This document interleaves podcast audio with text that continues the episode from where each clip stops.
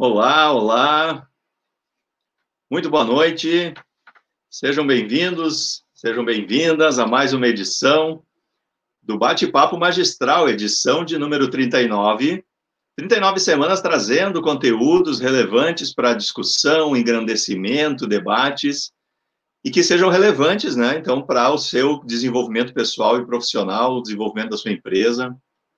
E a gente quer sempre manter esse nível e hoje a gente trouxe aqui uma turma de respeito, né? Aquela turma descontraída que vai é, trazer para o bate-papo magistral a temática da análise do que você vai analisar na sua empresa para melhorar os resultados. Então a gente quer trazer esse contexto e ao mesmo tempo convidar você a participar. Mas antes, deixa eu trazer eles aqui para frente. Primeiramente, as meninas Kátia Bernardes, muito boa noite, tudo bom contigo? Muito boa noite, tudo ótimo. É um prazer estar novamente no Bate-Papo Magistral e, e, o primeiro de 2021. Estou muito feliz, sempre é muito bom poder estar aqui para compartilhar, para aprender, para trocar, muito bom.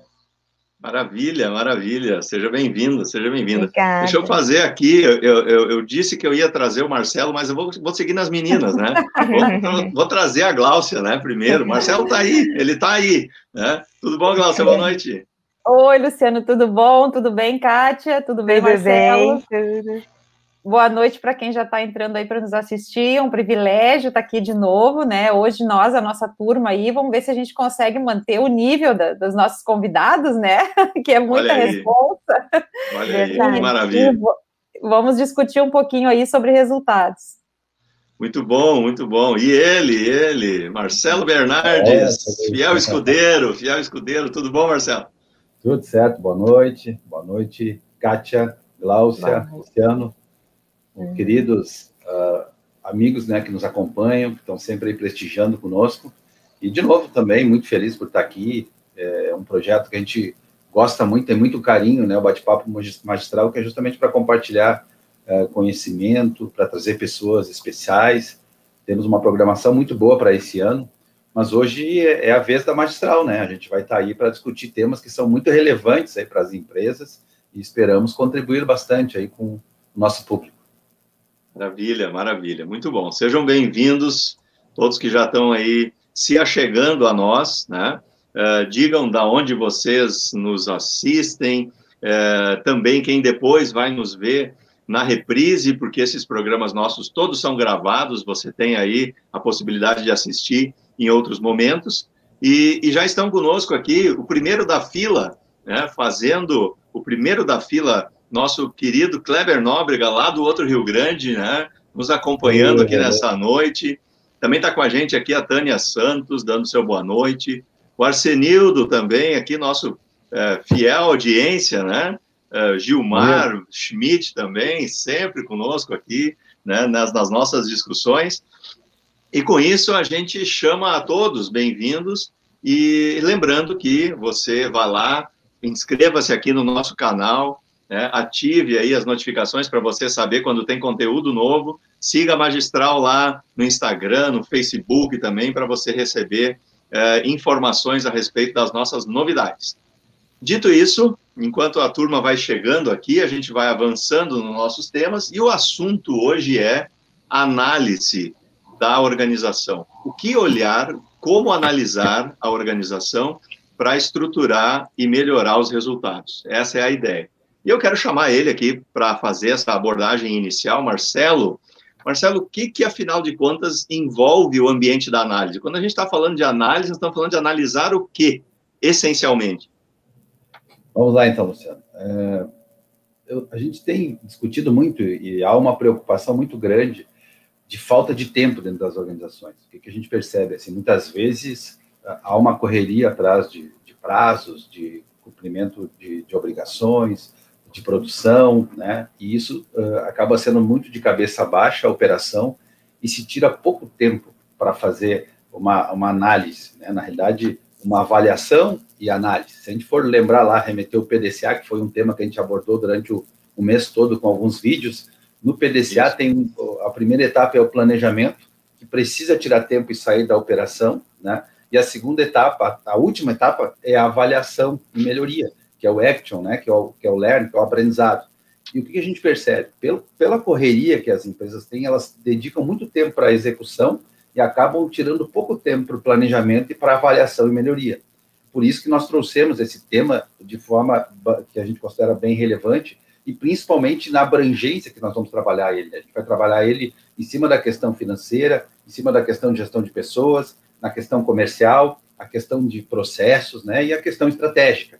Mas vamos pensar um pouquinho. Quando eu falo do planejamento, quando tu mesmo apresentou o PLAN, lá o, o, o planejamento PDCA, uh, tu trouxe que o planejamento começa por definição de objetivos. Né? As empresas precisam ter objetivos definidos e dentro da, da, das empresas, as áreas precisam ter objetivos definidos. E esses objetivos eles precisam ser sustentados por indicadores de desempenho. O que é o indicador? O objetivo é o que a empresa quer alcançar, o que o processo precisa de resultado, o indicador é, o, é, é como ele vai medir para ver se ele está alcançando esse resultado. E para eu poder ter uma clareza de tá, estar tá ganhando ou não, de estar tá alcançando o resultado, eu preciso ter uma meta definida. Então, quando a gente começa a falar desse tema de, antes de falar uh, da análise, a gente fala da avaliação, né? A avaliação seria assim, avaliar como foi o desempenho do indicador que monitora o alcance do meu objetivo. Então, vamos lá, se uh, o desempenho não foi o que eu esperava, se eu não bati a meta, eu tenho um problema. A gente chama isso de resultado indesejado. E aí, quando eu tenho um problema, eu preciso fazer aí sim uma análise naquele processo, naqueles processos, para ver o que não foi bem planejado, o que não está bem, digamos assim, definido, que não está permitindo que eu alcance as minhas metas. Né? Isso a gente chama daí de análise. Né? Eu avalio o resultado, o indicador, verifico que ele não foi, né, não, não, não bateu a meta, e aí eu faço uma análise. E aí o que, que a gente percebe? Claro, nós podemos remeter isso assim, precisa ter uma, quando a gente fala de reuniões, por exemplo, né, a gente, a gente ouve muito, as pessoas se assustam, acham que reunião é perda de tempo, tem experiências ruins em cima de reuniões, muitas vezes se reúne para discutir assuntos que não têm a ver com todo mundo, então tu acaba não podendo produzir, tá ali correndo, precisando produzir, tá dentro de uma sala e não vê aquilo como algo que vai agregar valor. Mas a gente, a gente até, vamos tirar o nome da reunião, mas a gente precisa tirar momentos, aí sim, de avaliação e análise, né, de cada um nos seus processos. Eu acho que esse é o tema bem importante, né? Um, dos temas que me, me veio aqui para falar é o comercial. Então, se a gente for pensar assim, o comercial, a, a, gestão de clientes dentro de uma empresa, ela pode ser dividida em dois aspectos. Vamos pensar assim, o primeiro é comunicação e prospecção, né? O quanto a empresa se movimenta para gerar novos negócios. Então, ela, ela tem que ter metodologia de prospecção, né, de comunicação com o mercado, ah, ela tem que ter um processo comercial de, de conversão de vendas. Isso tudo pode ser monitorado, né? monitorado em termos de contatos que eu faço, uh, de, de, publicações que eu faço, o índice de conversão que eu, que eu tenho. Quer dizer, por trás disso, para eu poder monitorar, eu preciso ter um método, e esse método precisa ser avaliado. Então, o que, que eu quero dizer com isso? Se eu percebo, de repente, que as minhas vendas estão baixas, que eu estou sendo mais comprado do que vendido, é importante que de tempos em tempos eu faça uma avaliação e analise como está o meu processo de prospecção com o mercado, como está o meu processo de, de, de, conversão, né, de venda, de negociação, aquela história. Muitas vezes o cliente quer comprar, ele entra na tua loja e tu não consegue vender para ele. Então tem algum, algum problema uhum. nesse método de venda que talvez não esteja adequado. Né?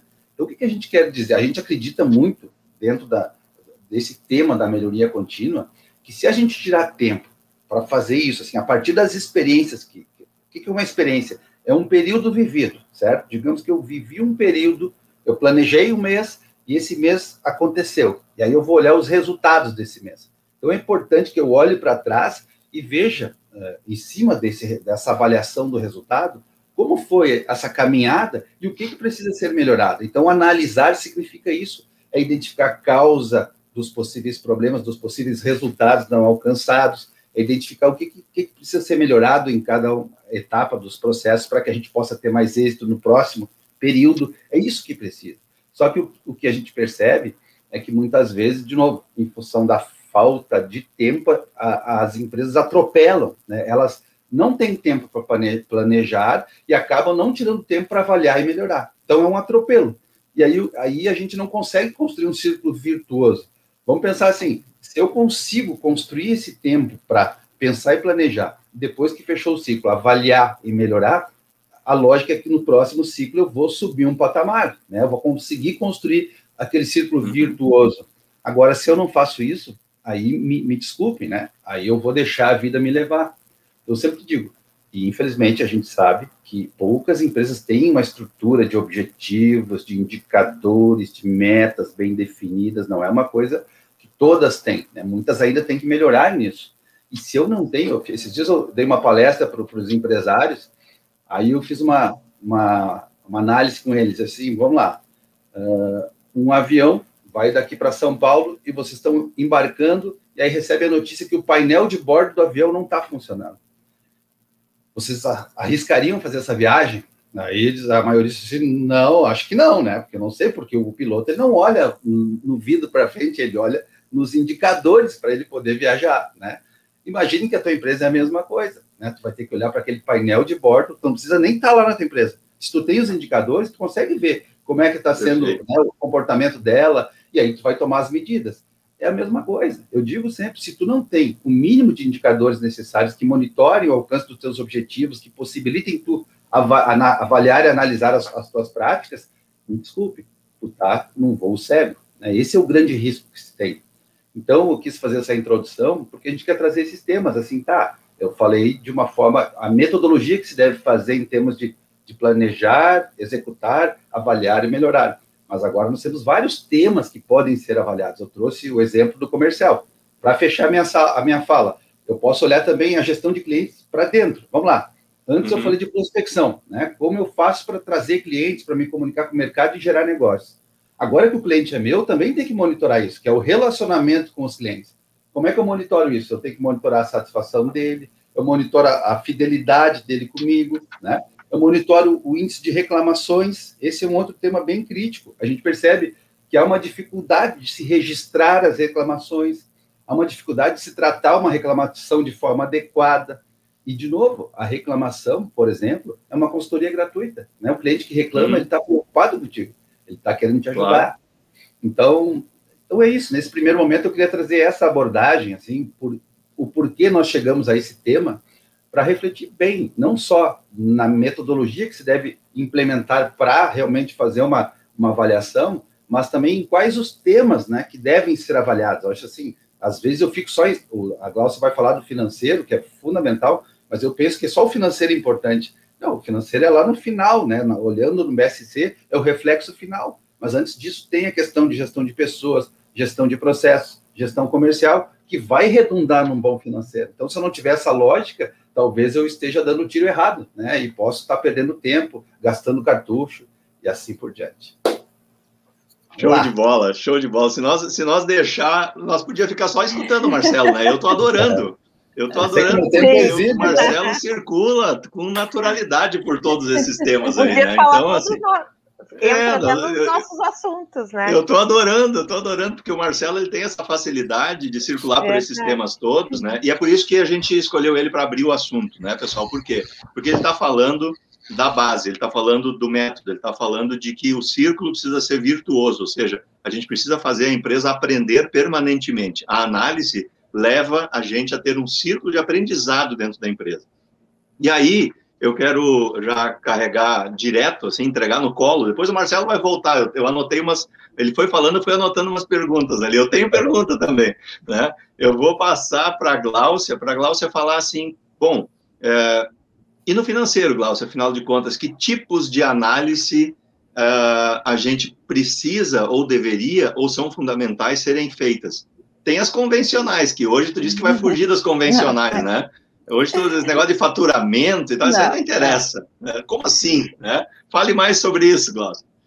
Não, eu até vou falar depois, dando o um exemplo, pegando o gancho do, do, Marcelo, que na verdade o financeiro é consequência, né? Então, quando a gente está com um problema no financeiro, ele de fato não é um problema financeiro, ele é um problema de processo ou um problema comercial, né? Que acabou impactando lá no teu financeiro. É a Mas febre. É, a fé, é isso aí, tu mede lá e daí tu tem que voltar para trás para ver onde está o problema. Mas eu queria ver se eu conseguia deixar um pouquinho polêmico isso aí, e se o pessoal aí que está nos assistindo pode contribuir, pode dizer que não concorda, tá tudo certo também, né? Mas, assim, eu acho que nós temos que parar de entender que faturamento é o indicador mais estratégico para ser medido. Uhum. Não estou dizendo que não é importante, né?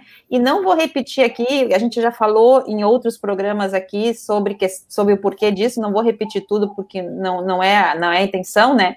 Mas assim, é claro que o faturamento é importante e é claro que tem momentos que, independente do teu lucro, talvez tu deva executar uma venda para aproveitar uma mão de obra que está ociosa, para entrar num mercado que tu ainda não entrou, para inserir um produto novo. Então, tem exceções para este meu comentário.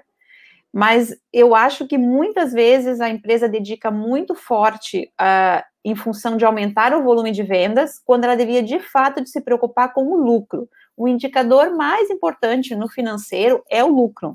E nem sempre o aumento de faturamento traz o lucro. Mas para pegar o gancho do Marcelo, eu acho que o Luciano vai falar depois de processo, eu vou trazer o case de hoje, que eu vivi hoje do cliente, né? Olha aí, tá fresquinho. Eu cheguei e estava tendo uma discussão bastante desagradável com uh, o dono do negócio e a pessoa responsável por vendas, onde o dono do negócio estava pressionando muito fortemente a pessoa por precisar de mais vendas porque estávamos com um problema de caixa. Sendo que eu já sabia que o problema de caixa não estava relacionado com o faturamento, mas enfim, aquele momento não era não era não era o momento de eu intervir. Ele estava ali naquela discussão e terminamos aquela discussão. E aí nós fomos ver alguns processos financeiros que nós estamos tentando melhorar. E aí, entre outras coisas, surgiu, por exemplo, o caso de um cliente que é bem importante, tem um faturamento interessante e que não tinha feito o pagamento de uma nota. E indo atrás no processo, se verificou que o cliente não havia recebido a nota. E a nota era de dezembro. Então, ele não pagou porque ele não recebeu, porque ele é um cliente que precisa ter um atendimento específico, ele precisa receber a nota por e-mail e tal, tal. Talvez quem não é da área contábil não sabe, mas em termos de serviço, você não pode anular uma fatura feita em dezembro. Então, se eu quiser cobrar, eu tenho que emitir uma nova fatura e, portanto, pagar outra vez os meus impostos sobre a minha receita. Né? Então, ele não tinha pago porque ele não tinha recebido a nota. Na sequência, o próximo problema era um, um serviço que veio para reparação, foi devolvido com nota de devolução de reparação e a cobrança do serviço não aconteceu. Quer dizer, a ordem de produção ficou lá na produção, foi um hum. e-mail para o financeiro, o financeiro não viu o e-mail, ninguém emitiu a nota. Portanto, também não entrou dinheiro. E aí eu pergunto para vocês, com essa estrutura, com essa deficiência nos processos, se essa empresa aumentar o faturamento dela, será que ela vai aumentar ou piorar a situação dela? né? Então, é, é, isso que eu quero dizer. Às vezes, melhorar o resultado de caixa é melhorar os processos internos, é melhorar como tu gere os pagamentos, é, é, é tu conhecer o custo do teu produto mais do que aumentar o faturamento. Também tem um outro case de um colega que, em alguns casos da pandemia, agora tem pessoas que se beneficiaram, tem produtos que aumentaram muito de preço porque são importados e tal, então algumas empresas tiveram oportunidade de aumentar as vendas nesse processo, né? Mas aí vocês também sabem que se a gente aumenta é, até um, depois de um determinado volume de faturamento, você perde algumas isenções fiscais, você não pode mais ser simples, ou você não pode mais ser microempreendedor, então uhum. já muda a categoria do imposto. E associado a isso tem algumas decisões, né? Às vezes é só uma decisão contábil e legal de abrir um segundo CNPJ e faturar, mas nem sempre. Às vezes você uhum. tem que alugar mais um prédio, você precisa de um depósito, de uma loja ou de mais funcionários. Então, às vezes aquele aumento do faturamento brilha no olho, assim, né? Como sendo, assim, uma coisa Todo, muito boa. Toda cura para todo mal. Isso, mas não é, né? O que você tem que saber é se aumentando de patamar e, e aumentando os custos que você vai ter que aumentar para ter manter isso, você vai continuar tendo mais lucro, ou pelo menos o mesmo lucro que você tem agora. Então, assim, é, o, o faturamento é um indicador, tem que ser medido, tem que ser buscado, mas o mais relevante é o lucro, não o faturamento. E aí, uhum. ainda, se eu ainda tenho tempo, ainda se for para falar de faturamento, então a gente tinha que falar de ponto de equilíbrio, que também é, é, é o que eu sempre explico, né? O, o, ponto de equilíbrio é aquele momento onde o faturamento alcança um patamar que ele cobre o mínimo da tua estrutura. E quando tu vai calcular o ponto de equilíbrio, tu calcula também as despesas financeiras que tu tem por pagar, de empréstimos e tal, e tu também consegue calcular o extremo, ou seja, qual é o máximo que eu consigo faturar com a hum. estrutura que eu tenho hoje, sem aumentar o meu custo fixo. Então, você tem que, tem que transitar entre esses dois mundos. Eu preciso, no mínimo, isso, porque eu, isso é que me paga as minhas contas, e eu posso ir até esse valor aqui. Acima disso, então, eu tenho que repensar a minha estrutura para saber se vale a pena ou não, né? E ainda, eu queria falar mais uma coisinha. ainda quando a gente vai falar do lucro, é, é bem importante, né? A gente, não, a gente não pode olhar só aquela linha final lá do DRE. A gente tem que entender um pouquinho o nosso DRE, é uma ferramenta que os escritórios disponibilizam para todos. Eu já expliquei isso aqui, que é uma ferramenta simples, né? Que o pequeno empresário tem que fazer um uso melhor dela, porque é possível extrair dali informações que são relevantes. E, e, entre elas, você tem como ver um pouco a margem de contribuição.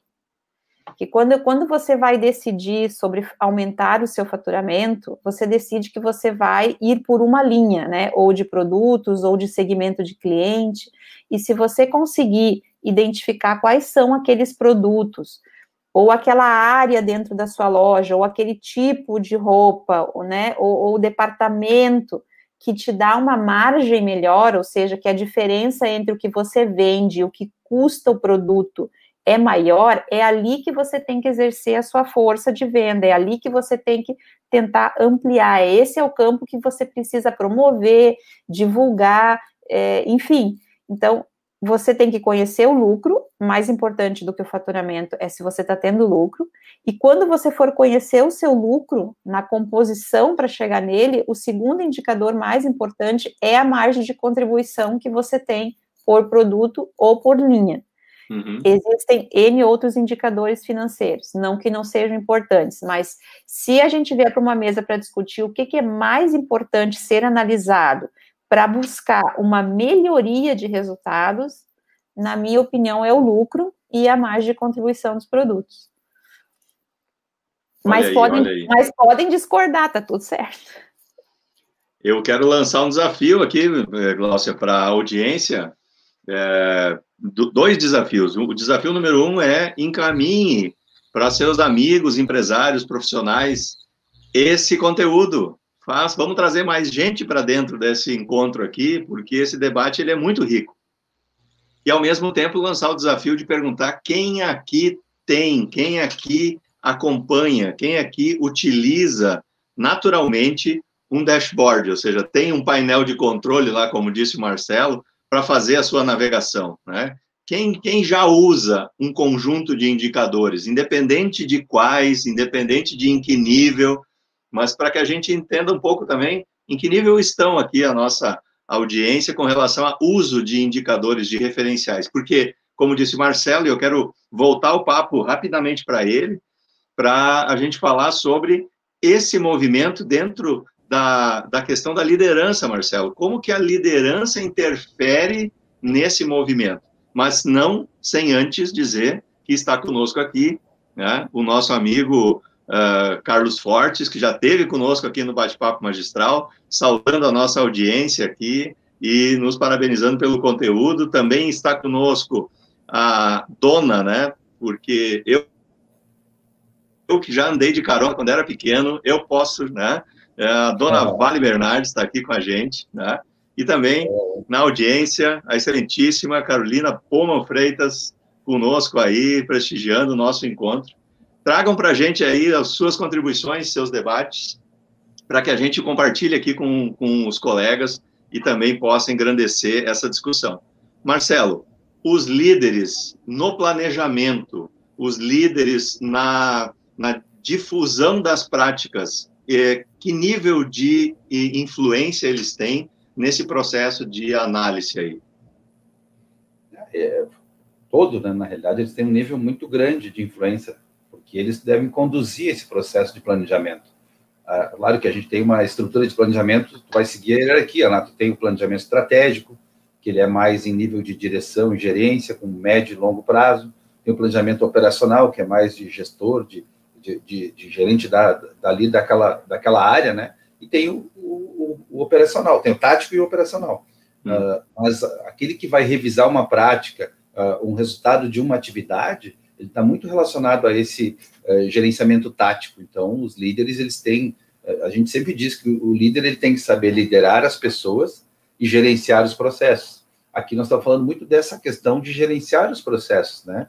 De, de verificar, de definir um caminho a ser seguido, um objetivo para ser alcançado, como monitorar e como melhorar. Então, o líder é que vai ter o, o bom gerente, digamos assim, independente do nível do nível que ele está trabalhando, se é estratégico ou tático, ele tem que ter essa capacidade de planeja uh, uma, uma situação num período, define o caminho, define, né? Ele, ele tem que alocar os recursos, colocar as pessoas certas no lugar certo, treinar, preparar, uh, e aí definir o quanto ele quer alcançar num período, monitorar o que foi feito, e aí fazer aquela intervenção, né? Se eu não alcancei a meta, o que, que houve? tem a ver com o treinamento, tem a ver com o método que eu utilizei, tem a ver com a tecnologia. Então, eu preciso a cada, de novo, a cada vivência que eu passo, né, o líder conduz esse processo. Claro que ele tem que aproveitar muito uh, quem está lá, quem está vivendo isso. Então, ouvir as ideias das pessoas é fundamental.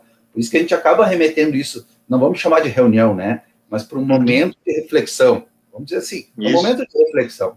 Essa reflexão ela precisa acontecer. É aquela história, para nós é isso. Tudo que a gente faz na vida, a gente precisa refletir o, o que foi bom, o que não foi, o que dá para repetir, o que eu preciso mudar. Assim tem que ser na empresa, né? Porque se a gente vai deixando a vida levar, tipo o Zeca Pagodinho, assim, né? Hum. Deixa a vida me levar, é muito perigoso. A gente não sabe onde vai ir. A gente pode conduzir. Então, a partir do momento que eu digo assim, eu vou conduzir, aí eu vou planejar, eu vou definir o um método, eu vou monitorar, vou controlar, não vou esperar fechar um ciclo para ver se vai dar, né? Eu fico acompanhando mais semanalmente, digamos, e aí vou ter mais chance, digamos assim, de ter êxito naquilo que eu estou uh, planejando e ainda vou aproveitar a experiência para construir um patamar melhor a cada ciclo que passa. Essa é a ideia.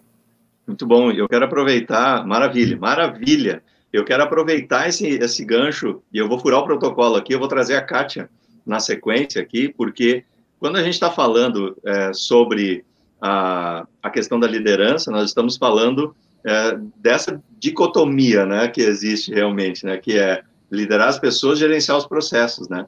E quando a gente está falando de liderar as pessoas, a gente está falando de desenvolvimento, a gente está falando de gestão do clima, enfim, eu quero que a Kátia aborde um pouquinho mais a respeito desse ponto, mas não sem antes complementar, Gláucia. Uh, Arsenildo traz uma reflexão aqui, o Arsenildo sempre presente, e sempre trazendo as questões, né? Ele diz assim, ó, não podemos esquecer que lucro, é, que lucro que não gera caixa, né? Não resolve o problema da empresa. Principalmente quando o crescimento da empresa se dá alavancada com recursos de terceiros, né? E isso é bem presente também, eu imagino, né, Glaucio?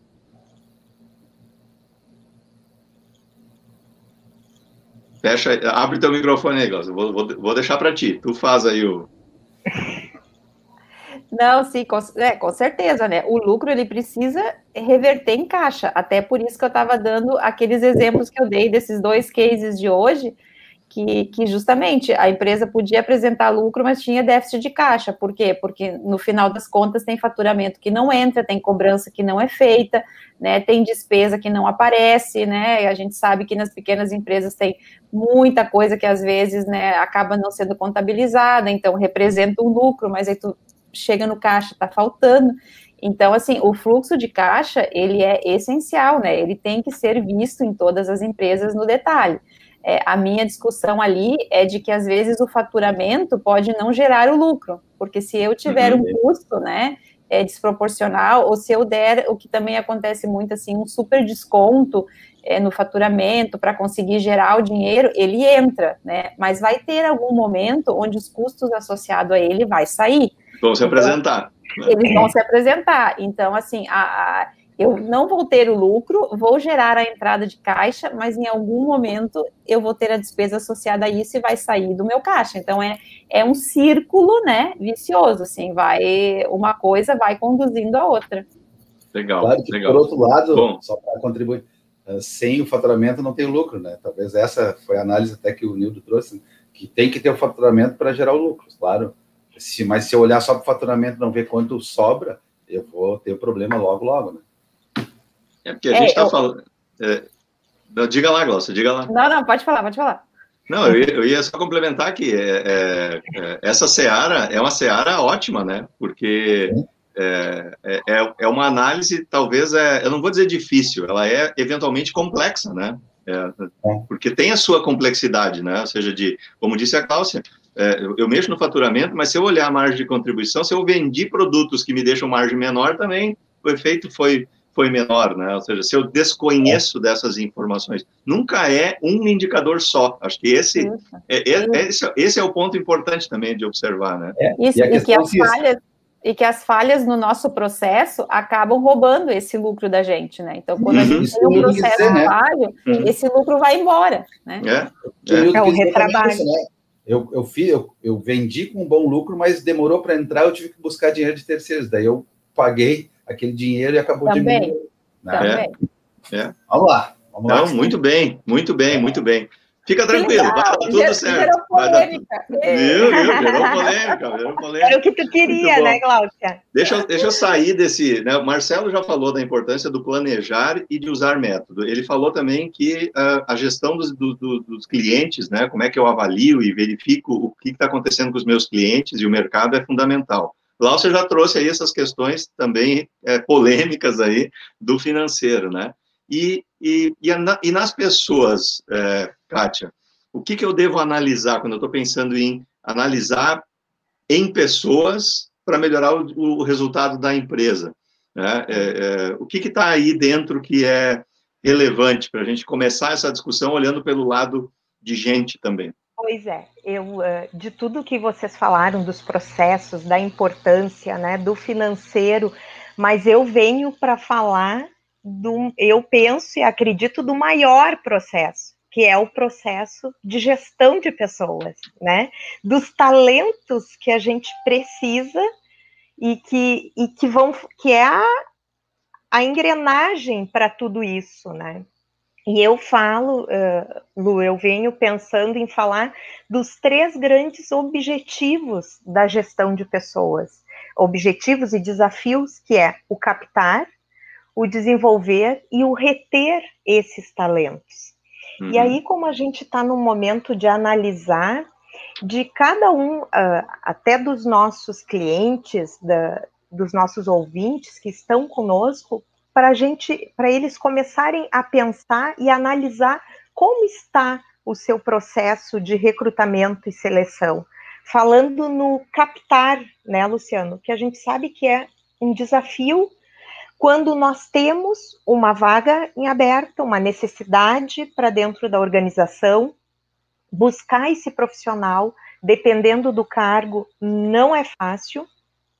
E ainda quando eu não tenho um processo estruturado, bem definido, partindo lá do básico, do perfil, das atribuições desse cargo, das competências, e, e mais, né? E ter uma pessoa qualificada nesse setor para fazer esse trabalho, que é de extrema importância. O buscar, o recrutar, o captar esses currículos, como meios de divulgação, uh, buscar parcerias com consultorias quanto tempo eu tenho para fechar esse processo, a minha necessidade, e aí vem um indicador que a gente pode medir, que é o tempo que eu levo para esse processo.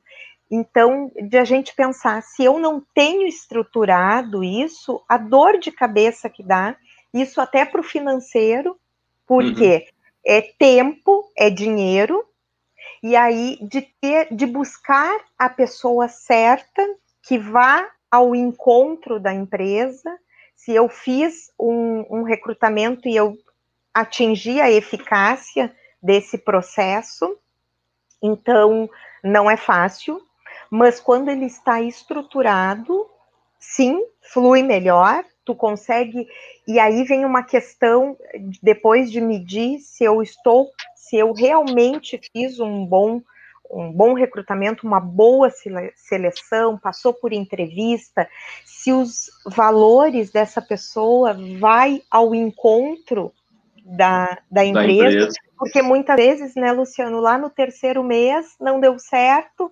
porque não foi totalmente alinhado lá no início o que se esperava e, e até mesmo o que o, o, o profissional esperava, né, uhum, dessa uhum. empresa. Então, como esse processo deve estar redondinho, e a gente sabe que tem muitas empresas que sim, que tem, e algumas que ainda não têm definido quem vai fazer essa seleção, às vezes faz um líder, às vezes faz um coordenador, um analista, tamanha uh, importância que tem nesse processo. E aí a gente já vai desenvolver. Eu, eu busquei esse profissional, eu, ele passou pelo meu processo e agora eu preciso desenvolver ele, que é de extrema importância. E aí vem uma das ferramentas que a gente já falou e que a gente uh, sabe que ela é muito poderosa, que é o feedback.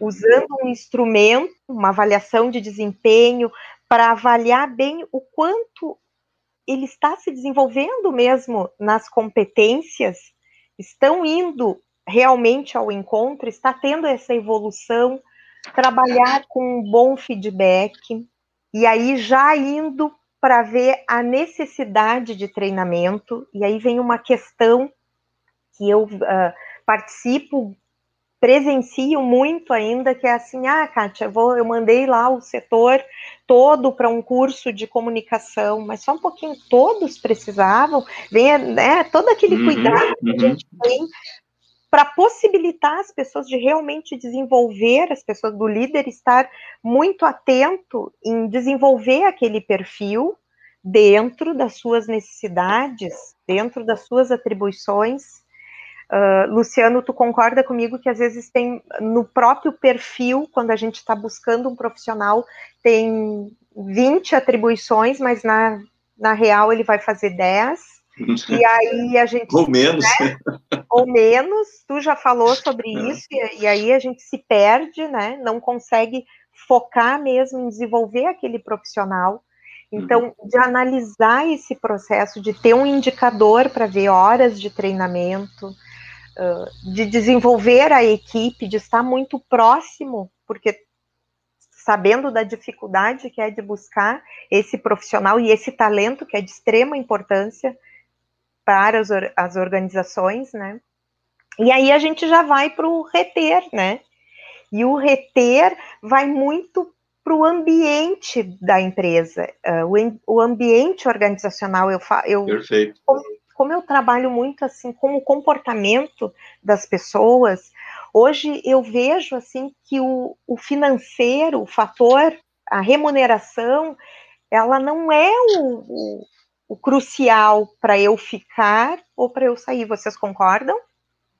Tem muitos fatores que é a questão do clima, do quanto a empresa me inspira, a empresa me valoriza e mais, reconhecimento, plano de carreira. Essa empresa trabalha com feedback contínuo. A importância que tem um feedback para os profissionais, para todos nós. Então, tu imagina para quem quer. E aí vem a questão se eu quero ser promovido, eu quero crescer nessa organização. Então, vocês concordam que é um, é um fator tem vários fatores aí na questão para eu reter esse talento. E todo o cuidado que a organização tem que ter, líderes inspiradores, líderes que estão ali para ensinar mesmo, formar novas lideranças. Então, é o desafio, mas que a gente tem que estar tá analisando como está esse processo na minha empresa. Porque, uh, volto a dizer, uhum. daí voltando lá para o captar, todo o envolvimento que dá para tu recrutar, para tu selecionar, tempo, uh, é tempo, dinheiro, enfim, né? É um desgaste. E quando tu tem esse profissional, tu tem que fazer de tudo para reter mesmo, para segurar esse bom talento, né? Muito Posso bom. complementar? Posso complementar? Claro. Uhum. Pode e deve. Deve. Uhum. Não, eu só queria dizer que eu tenho percebido um movimento, assim, já que a gente está falando de, de melhorar o resultado, nesse processo de recrutamento, assim, já é, assim, a terceira vez que eu escuto isso, assim. Está é, tá existindo um pouco o deslocamento da, do, da análise do candidato do, do, do conhecimento técnico para competência. Ou seja, eu já estou vendo gente formada em pedagogia e trabalhar na área de finanças, porque apresentou nas avaliações psicológicas uma boa capacidade de transmitir informação, de se comunicar, de trabalhar em equipe, e que eles estão entendendo que as atividades inerentes à função eles podem ensinar, mas que o, que o, perfil não pode ser, é um perfil, né, como eu sou, né? Isso então, aí. Então, eu acho que está havendo um movimento, assim, não que o que a gente tenha de conhecimento deixe de ser importante, mas o que vai ditar as contratações é se eu estou disposta a me encaixar no perfil da empresa. Ótimo. Né? Então, cada vez mais esse, isso, então cada vez vai ter que ter mais esse match, assim, de eu ir trabalhar uhum. num lugar que tem as minhas, onde as minhas características são as que são é, valorizadas, né? Uhum. Perfeito. E eu queria só concluir com uma frase que o recrutamento mais caro é aquele feito para substituir alguém que poderia ter ficado. Sim. Que tu não ah, conseguiu segurar, que tu não conseguiu reter aquele bom talento, se torna muito mais caro. Então. Quantas, quantas pessoas, para não, não esquecer isso, quantas pessoas a gente já ouviu, já, já conversou, já escutou dentro da empresa falando que Fulano saiu e depois de um tempo queria voltar. Né? Ah, mas se eu soubesse que a outra empresa era assim, Verdade. eu tinha ficado aqui. Era feliz não sabia, Era é, feliz mas, não sabia. É, mas aí a, a, pergunta é, o que, que a gente não fez para que ele precisasse sair para perceber que nós aqui somos melhores em termos é. de condição Ótimo. e tal. É muito legal isso. E sabe, Luciano, que me veio assim que também eu percebo que muitos profissionais estão sempre assim, sabe, olhando a grama do vizinho, que lá tá uhum. melhor, que é, sabe aquela coisa? Daí é isso, quando saem que tem aquele choque, que eram felizes, felizes e não sabiam. Então isso vale tanto para o profissional quanto para a empresa, né? O que a empresa precisa repensar para ter reter mesmo os bons talentos ter um plano de carreira, trabalhar com feedback, com desenvolvimento, treinando, capacitando essas pessoas e tendo um ambiente saudável. Acho que isso é de extrema importância. É, é. Muito bom. Eu vejo que muito bom. o ambiente é muito nocivo muitas vezes, né? Se a pessoa se sente infeliz, não se sente bem, o ambiente é pesado, ela adoece. Aí, Ninguém mais está claro. isso hoje, né? E a questão da falta de perspectiva também, a pessoa que não eu sempre digo assim, o bom talento. Esses dias a gente estava fazendo uma avaliação numa empresa, a gente percebeu que as pessoas que não eram tão boas, assim, elas estavam ficando, mas aqueles que se destacavam iam embora. Por quê? Porque eles não tinham uma perspectiva. E, e a pessoa, quando é boa, ela diz assim: ó, tô indo, não tem mais volta. Tu deixou ela aí, entendendo? E aí é que falta essa perspicácia do líder entender ou dar um caminho para a pessoa. Porque o cara que é proativo, ele pensa assim: pô, não tá dando aqui, já tô construindo. Quando ele já decidiu, ele avisa. E aí, tu, se tu não percebeu e não cuidou, tu deixa escapar o talento, né, Kátia? E outra coisa, né, pessoal? Pessoas infelizes na tua empresa adoecem. Adoecem. É. E pessoas, né, Marcelo, sem perspectivas são aquelas que trocam tempo por dinheiro. Então a gente tem que estar muito atento a esses perfis Hoje, hoje os temas são polêmicos e a gente precisava umas três horas para fazer essa discussão é, aqui. É verdade. Porque tudo está amarrado. Tudo está amarrado. Né? Quando a gente está falando aí é, de gestão de pessoas, né, a gente a gente está falando de gestão de pessoas para aquilo que a empresa precisa fazer. Né? Ou seja, a, a, a gestão de pessoas, não, as pessoas não estão lá porque não tem outra coisa para fazer, elas foram para dentro da empresa. Elas, elas estão lá porque há um propósito que foi definido lá no, no planejamento, tem uma missão, existem princípios, a empresa tem uma linha de objetivos, ela quer se desenvolver e crescer, né? e a partir daí, a, a metas são construídas, ou seja, nós, pessoas, operando, estamos dentro da organização compondo um conjunto de é, elementos que fazem os resultados acontecerem, que fazem os clientes, né? Falou agora, Kátia, o, o funcionário triste, é, infeliz, né? Infeliz. imagina um funcionário infeliz atendendo o teu cliente, entregando o teu produto para o teu cliente. que Meu tipo Deus. de entrega esse cara Meu faz, Deus. essa pessoa uhum. faz para o cliente, né? Verdade, como é, verdade. Como é que é isso, né?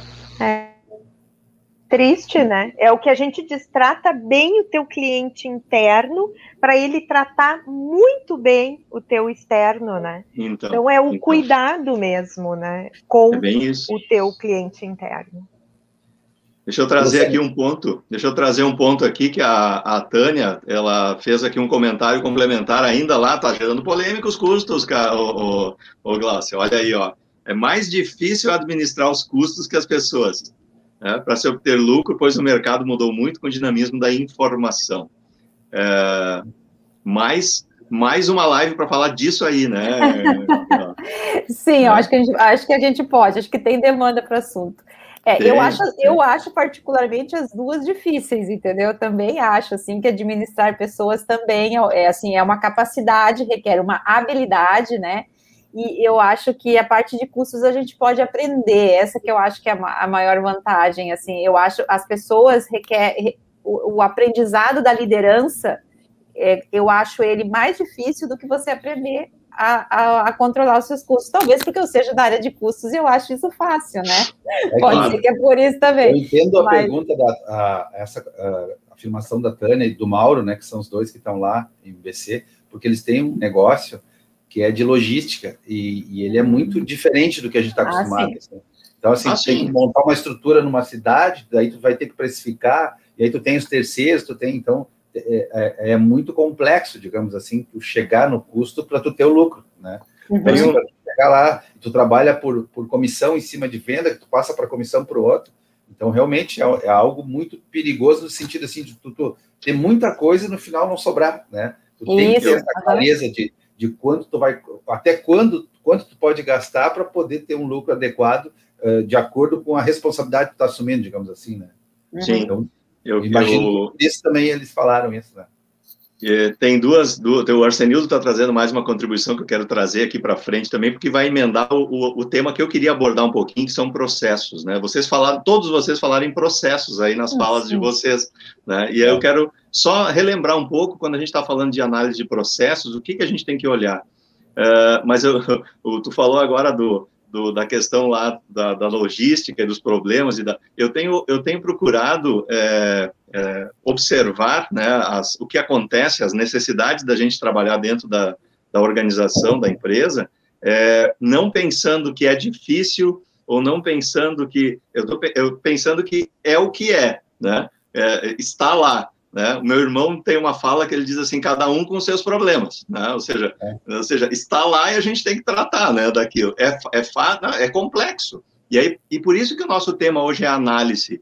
Por quê? Porque a gente precisa saber, conhecer o que, que interfere, o que, que influencia, e cada empresa, duas empresas do mesmo segmento, com, com, com, em lugares muito próximos, podem ter dificuldades e complexidades completamente diferentes né, em função do seu mix de produto, em função da sua capacidade de investimento, em função das, das pessoas que estão lá dentro. Então, tudo isso vai, vão ser variáveis. Agora, se eu não entendo elas, e é aí que é, é a questão, né? Ou seja, se eu, se eu analiso, se eu entendo como eu sou ou estou, tudo isso fica muito mais facilitado, né? E o, e o Arsenildo, ele traz essa, essa, essa reflexão aqui, que na pequena empresa, as perspectivas, né, as oportunidades de crescimento são limitadas. E quando temos um bom processo de seleção, a tendência é termos bastante talentos para reter. Né? Uma equação difícil, né? Então, é, é, é, é, uma, é uma equação difícil, né? Por outro lado, eu queria trazer um pouco essa questão dos processos, observando, eu, eu tenho cola, né? Eu, eu vou, vocês vão falando e eu vou escrevendo aqui, né? Uma série de, de, de pontos aqui que facilitam aí as, as questões. Mas eu, eu fico lembrando o seguinte, as pessoas, né? A Kátia falou lá o, o, o mais complexo, né? As pessoas, as pessoas são um elemento, né? É, eu sou, gosto muito e sou da área de pessoas, mas é, quando a gente olha para as pessoas efetivamente, e muito eu tenho observado que o resultado da organização tem ficado é, em cima do desempenho das pessoas. Ah, Luciano, mas é isso aí mesmo, não, não pode deixar de ser. Claro, só que a gente tem que lembrar que as pessoas operam toda a organização, né? Elas operam os processos, elas operam a, a qualidade das informações, elas operam uh, os equipamentos, elas operam, tudo isso são recursos que as pessoas se utilizam. Portanto, se eu tenho, falando em processos, né, se eu tenho processos é, mal estruturados ou estruturados de forma inadequada, nós podemos trocar todas as pessoas lá e o, e o resultado vai continuar sendo muito parecido. Né? Porque se eu não tratar também do processo, e aí a gente fica muitas vezes vendo situações daquelas do tipo, mas eu tinha que ter mais uns, umas duas pessoas igual a fulano, né? Então, assim, eu coloco o desempenho do processo nas pessoas, né? E aí as pessoas vão embora, né? Vão embora e o resultado do processo vai junto, né? Por quê? Porque o, porque o processo não se resolve por si, né? Uh, aí tem uma questão que, que eu queria amarrar com essa fala do Arsenildo também, que é a questão das oportunidades, né? e o desenvolvimento das pessoas que a Kátia trouxe muito bem. É, eu tenho observado e, e, e tenho uma, uma, uma, uma, uma acredito, né, que a gente tem que observar, tem que trabalhar uh, no que precisamos desenvolver as pessoas. O que as pessoas estão fazendo dentro dos processos. Então, é, porque lá em 1900 e Guaraná com rolha, quando começou a internet, aliás, quando começou a informática, eu me lembro que eu queria ser digitador. Eu me lembro que eu queria ser digitador. Eu, tive, eu fiz curso de datilografia e eu queria ser digitador. E digitador era uma profissão, né? Isso era uma profissão, isso era início dos anos 90, isso era uma profissão, digitar, lançar coisa para dentro de sistema, né? Habilidades e tal, né? E aí, hoje, a gente entra em empresas de todos os tamanhos e ramos e a gente tem gente imputando dado, entrando com dado para dentro de sistema, de ERP na mão ainda, né, digitando. Então, assim, é, a, minha, a minha questão aqui com processos é nós profissionais, os profissionais da, das empresas, e aí os líderes, por isso que eu provoquei o Marcelo antes, é, precisam se incomodar com isso. Aonde que nós estamos aplicando as pessoas? Em tarefas? Ou nós estamos usando o cérebro delas para ajudar a analisar e construir melhoria nos processos? Porque se eu estou aplicando as pessoas para fazer tarefa, amanhã ou depois aquilo que é repetitivo vai ser automatizado. Em, em quanto disso a gente já viu e se já aconteceu, vai continuar acontecendo e vai evoluir. E as pessoas vão ficar fazendo o quê? No que estamos preparando os nossos. Né? Então, o que a Kátia falou antes é fundamental. Né? No que, que eu tenho que desenvolver as pessoas? Eu vou botar 10 lá no curso de comunicação, mas precisa os 10? Quem precisa? No que precisa? Para que precisa? Né? Para quê? Para o processo? Não porque ela gosta, porque ela acha legal. Não. As pessoas operam os processos, então nós temos que observar esta aplicação de forma mais plena, vamos dizer assim, né? Porque isso tudo tem a ver com clima, isso tudo tem a ver com entrega dos serviços, isso tudo tem a ver com é, resultado lá na ponta, ou seja, todo esse processo, é, ele se dá né, nesse aspecto. E aí o que, que a gente observa, só para fechar aqui, que a gente precisa lembrar que os processos, eles têm três elementos fundamentais. E na maioria das vezes, esses elementos são esquecidos. A maioria das vezes, o que a gente se concentra é no elemento central, que é fazer. Mas a gente esquece de observar que para fazer, algo precisa entrar, ou seja, quais são as entradas do meu processo? Quem, quem manda de que jeito manda, né? Uh, e aí, quando eu processo, uh, é, para quem vai? Né? Ou seja, o meu cliente está satisfeito com o que eu estou mandando para ele, e às vezes a gente fala cliente pensando no cliente lá fora. Não, é a Kátia, minha vizinha do lado aqui. Opa, é aqui, né? A Kátia minha vizinha do lado, que eu estou entregando o trabalho para ela. Tá certo, Kátia, tá bom, tá adequado para tu fazer o teu, né? Então, como é que a gente está olhando esse, esse ambiente de forma a disseminar para as pessoas o que, que são os princípios de processo, da onde vem, o que eu faço, para onde vai. Se isso entrar né, na análise, muito a gente ganha, né? Porque a gente ainda tem dentro das organizações aquela fala de é, quem foi, né? Quando acontece um problema, que nem disse o Marcelo, né? É. Acontece uma reclamação de cliente, a pergunta é quem foi? E eu Não penso que causa, sim, culpado, né? É, eu quero, eu quero trazer assim que quando a gente está falando em, em, em, olhar por processo, eu tenho que trocar essa fala do quem foi para como foi que isso aconteceu? Essa tem que ser a pergunta que tem que começar a entrar nas análises, né? Pode ser que as pessoas estão envolvidas, mas não necessariamente são só elas, né? Esse é o ponto que eu queria trazer aí. Larguei na mesa aí o negócio agora, larguei na mesa. Contribuindo, é, quando trouxe muito bem essa questão uh, do que realmente a pessoa precisa saber para conduzir aquele processo, tem um conceito que se utiliza muito hoje na ISO 9001-2015, que é o conhecimento organizacional. Então, na realidade, da onde sai esse conhecimento? É todo o conhecimento necessário para que a empresa possa operar. Né? E esse conhecimento tem que estar muito alinhado com o perfil de cargos. É, é, aquilo que nós falamos, né? A gente, se eu fosse começar do zero, eu tenho que identificar a necessidade do meu cliente, como eu vou atender ele, construir os processos aderentes a isso, e aí, com base nesses processos, eu vou definir os perfis para buscar as pessoas. Porque aí eles vão estar preparados para conduzir esse processo. E muitas vezes é tudo ao contrário, né? E aí dá essa discrepância e dificulta bastante. Então, realmente, uh, e, e, o que tu falou, né? A, a tendência é procurar culpado e não causa. E a gente sempre diz que a causa nunca vai estar nas pessoas, a causa sempre está no método, mesmo que esse método seja um, um treinamento inadequado. Mas a gente tem que buscar o que mudar na metodologia para melhorar o desempenho de um processo, seja ele processo principal de apoio, e nós tivemos uma aula né, de, de cliente fornecedor interno na semana passada, né, com o Clóvis aqui, é, que ele falou muito bem disso, né, do, do horizontal, que a gente às vezes acha que trabalha para cima, é, para o chefe, né, para o líder, e esquece que a gente trabalha para a próxima etapa. E é ali que a gente perde muito tempo, né, porque não tem essa conexão, e aí acaba baixando a produtividade, tem muitos gargalos, e assim por diante. Bom, esse é um tema que daria para abordar uma live toda, né? Ah, então, então. Essa, esse é o desafio, esse é o desafio. Agora, isso aqui que é bacana, olha só. Quando a gente, quando a gente recebe provocações em plena live, olha, que, olha o que, que o Arsenildo diz para mim aqui, ó. Digitador e faz anotação no papel seria um fracasso nessa carreira. Viu? Obrigado, Arsenildo. Obrigado eu faço as anotações porque eu ainda não consegui, eu ainda, eu, mas eu, é uma competência que eu vou desenvolver, tá? É uma competência que eu vou desenvolver. Eu não consigo fazer as anotações durante a live aqui, cham, trazer, as, trazer as, como é que, as mensagens de vocês, né? Conduzir aqui e anotar no computador não deu ainda, né? Senão daí eu vamos faço testar. no papel. Depois vamos testar o Nil da semana que vem. Vamos testar o Nil da semana que vem. Vamos, vamos, vamos. Bom, não, ele, ele, esqueceu que ele vai estar aqui semana que vem. Ah. Ele esqueceu que ele vai estar aqui semana que vem. Semana que vem a gente se cobra. Não, estou brincando, de jeito nenhum, de jeito nenhum. Muito bom. E bom, obrigado, Nildo. Show de bola, show de bola. Pessoal, nós estamos na última curvinha aqui do nosso encontro, já, já vai lá 57 minutos, olha que loucura. Quando o tema é um tema que a gente é, gosta de abordar, né, e, e, e, traz ele com tranquilidade, e a, e a audiência nos ajuda, facilita bastante esse processo, né?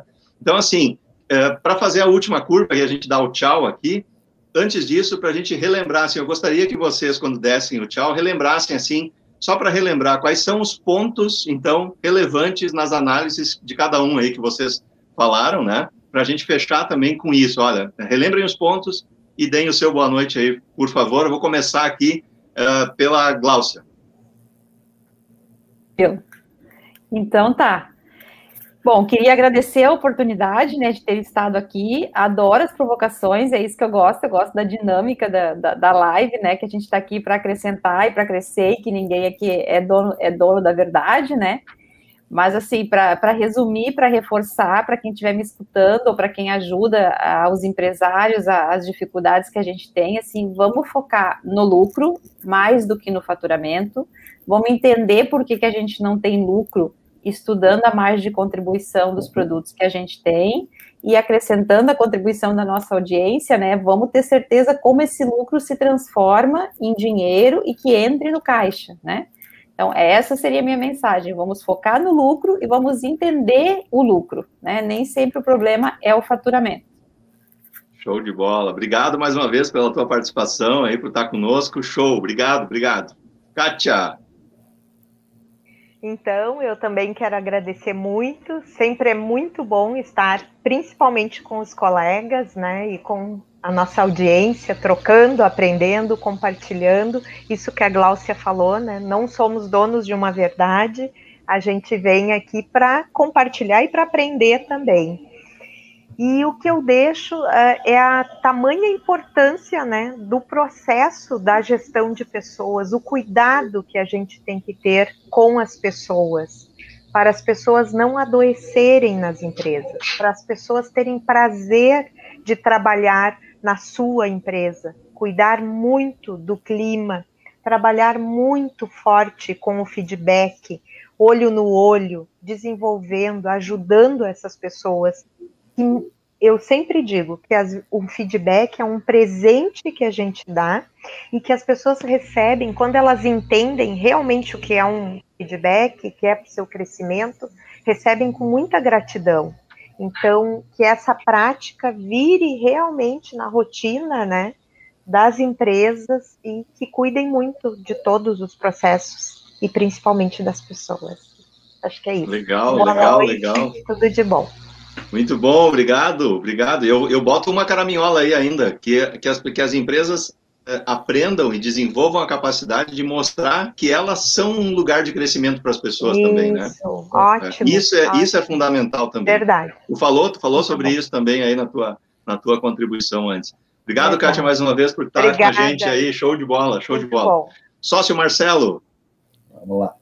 Eu tive o privilégio, na terça-feira, de apresentar o Leituras Conectivas com o nosso amigo Kleber Nóbrega.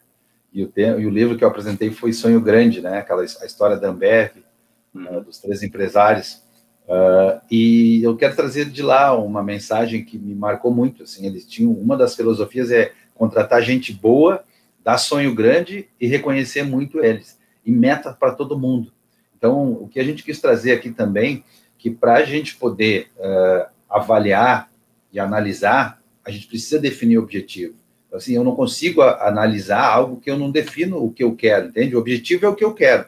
A meta é o quanto eu quero. O indicador é o que vai possibilitar eu medir se eu estou alcançando. Então, se eu não tenho isso estruturado, eu não tenho como avaliar e, e analisar. Então, eu vou, vou, de novo partir disso. Ó. Nós temos que ter meta. Nós temos que pensar assim. Nós falamos aqui da área financeira, tem que ter indicador, tem que ter meta, tem que ter objetivo.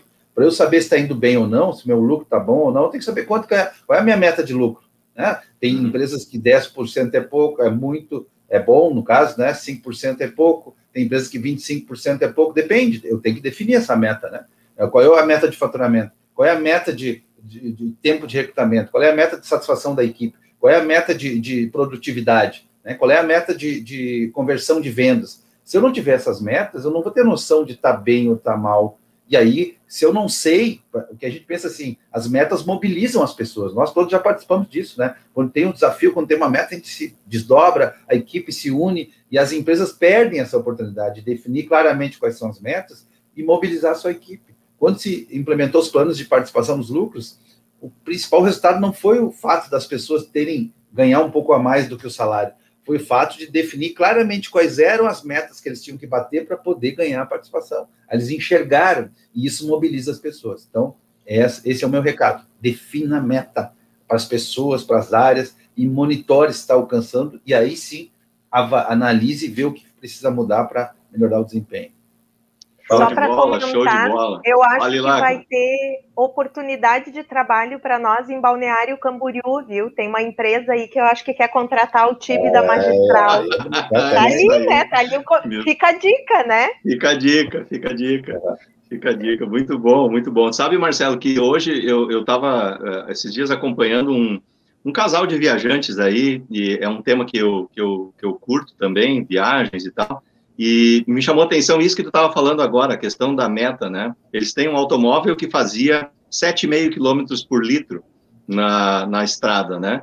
E aí eles, é, Gláucia, investiram num equipamento no, no automóvel, melhoraram o equipamento e agora ele está lá fazendo o monitoramento tanque a tanque e de 7,5 pulou para 10,5 né? o, o, o, o desempenho, né? Ou seja, Daqui a pouco ali, com um pouco mais de ajuste, a coisa vai para 50% de economia de um recurso hoje que é fundamental, né? Que está aí em preços exorbitantes, né?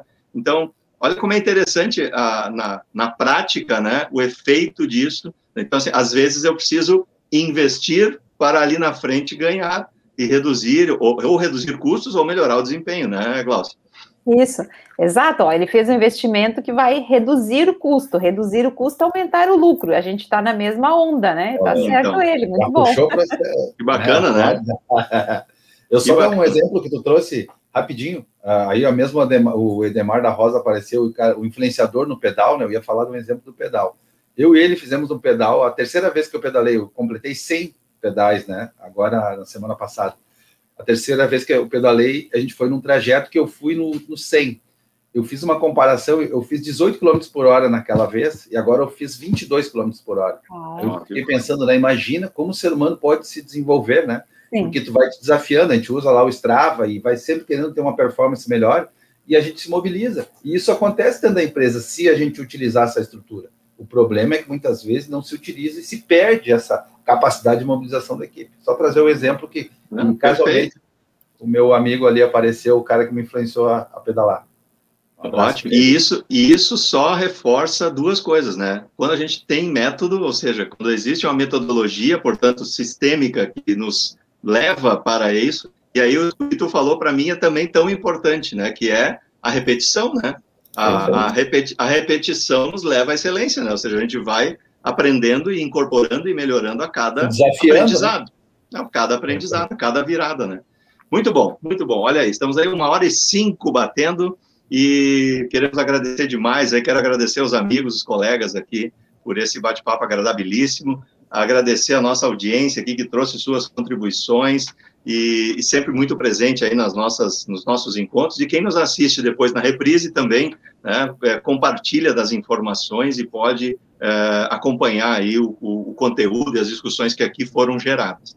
Eu quero reforçar a importância dos, dos três elementos do processo, né? Pense em processo, né? O que entra, o que eu faço e o que sai. Né? Esses elementos são fundamentais de serem analisados para que a gente efetivamente melhore o desempenho dos processos. Conhecer os processos é o primeiro passo para a gente poder trabalhar melhores análises de desempenho dentro das organizações. Mais uma vez, obrigado em nome da Magistral por estarmos aqui, por nos encontrarmos. Na semana que vem tem mais bate-papo magistral de número 40, e na semana que vem a gente vai inovar um pouco, a gente vai trazer aqui empresários para conversar com a gente a respeito, não que os outros não fossem empresários, né? Mas empresários, os dois do segmento contábil, falando um pouco a respeito da influência do planejamento e da liderança dentro das suas organizações. Vão estar conosco aqui os empresários da empresa Planejar e da EML, que estão aí na audiência, eles já estão aí oh, é, esperando, né, ansiosos. Lembrando que são empresas estreladas, né? Por isso que Olha eles aqui também, né? Semana que vem a gente fala mais sobre isso, né? Afinal de contas, o que, que são empresas estreladas, né? Tem que ficar um spoilerzinho ali, né? Para a gente tratar isso na semana que vem. Maravilha.